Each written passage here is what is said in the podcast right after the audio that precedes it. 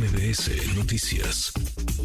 Le agradezco estos minutos a Daniela Mijares, presidenta ejecutiva de Canirac. Eh, Daniela, gusto en saludarte, ¿cómo estás?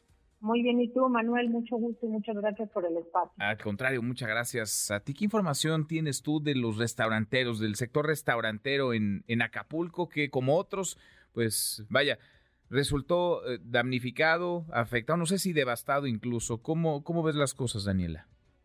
Pues mira, Manuel, la verdad es que la situación sigue siendo crítica tras el impacto de Otis. Hemos emprendido diversas acciones para apoyar a los establecimientos de Guerrero y, por supuesto, a todas las personas que, conforman a nuestro sector. Estamos trabajando en coordinación con World Central Kitchen, eh, con apoyo de varios chefs, así como con la Fundación Ayuda con Corazón Contento.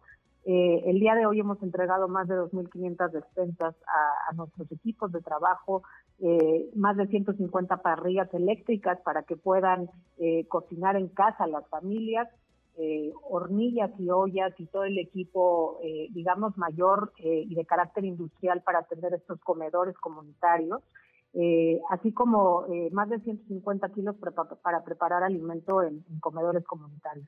La realidad es que la situación es crítica, vemos eh, pues todos los días que hay una necesidad nueva, vemos también con alegría, Manuel, que este espíritu de solidaridad, de, resiliencia que tienen los restauranteros, eh, se está viendo en, en, en, Guerrero, particularmente en Acapulco. Hoy te puedo decir que tenemos alrededor de, de 100 establecimientos que han reactivado su operación, evidentemente no como la conocíamos, eh, sino más bien a manera de, comedor comunitario y, de fondas de comida corrida, principalmente para, dar trabajo a, sus empleados eh, y que puedan producir primero eh, alimento para la gente que está en Acapulco, eh, que está realizando trabajos de, de, de, limpieza, de electricidad, en fin, eh, toda esta gente, voluntarios que están en el puerto, porque pues evidentemente no tenemos el flujo de los turistas, pero sí existe eh, esta gente que está en el puerto y bueno, pues los restauranteros están acondicionando como pueden Uh -huh. eh, pues evidentemente estos pequeños comedores para poder generar algo que, que precisamente mantenga eh, a las plantillas de trabajo que por ahorita es la prioridad número uno. Claro, que no se pierdan más empleos, poco a poco irse levantando. Ahora, se había hablado de apoyos por parte del gobierno, de los gobiernos. ¿Hay algo ya de esto? ¿Hay, hay noticia de que en efecto estén fluyendo los apoyos, de que se esté respaldando? Porque no son los restaurantes grandotes, nada más hay restaurantes pequeños, muchos familiares, eh, que vaya, son todo el patrimonio de, familias enteras. ¿Hay, apoyos, eh, Daniela? ¿Qué información tienes tú de eso? Pues mira, eh, desafortunadamente todavía no de manera concreta, eh, tanto la Cámara eh, local, digamos, eh, como Cámara Nacional, hemos estado participando en distintas mesas con, con los gobiernos, tanto a nivel federal como local. El día de ayer se sostuvo en, en, Ciudad de México una reunión con iniciativa privada precisamente para, para presentar un plan de reconstrucción al gobierno federal.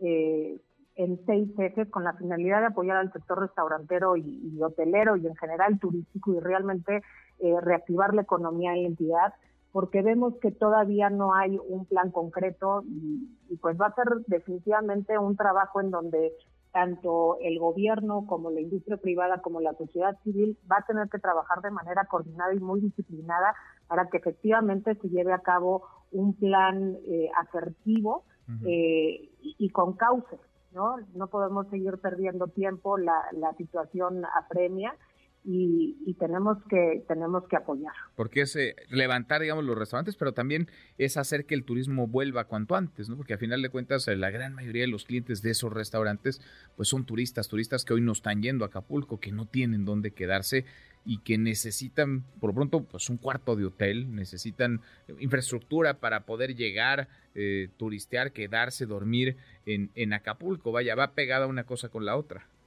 Así es, es, tiene que ser un trabajo, un trabajo de todos, un trabajo muy organizado, muy bien pensado, con mucha planeación.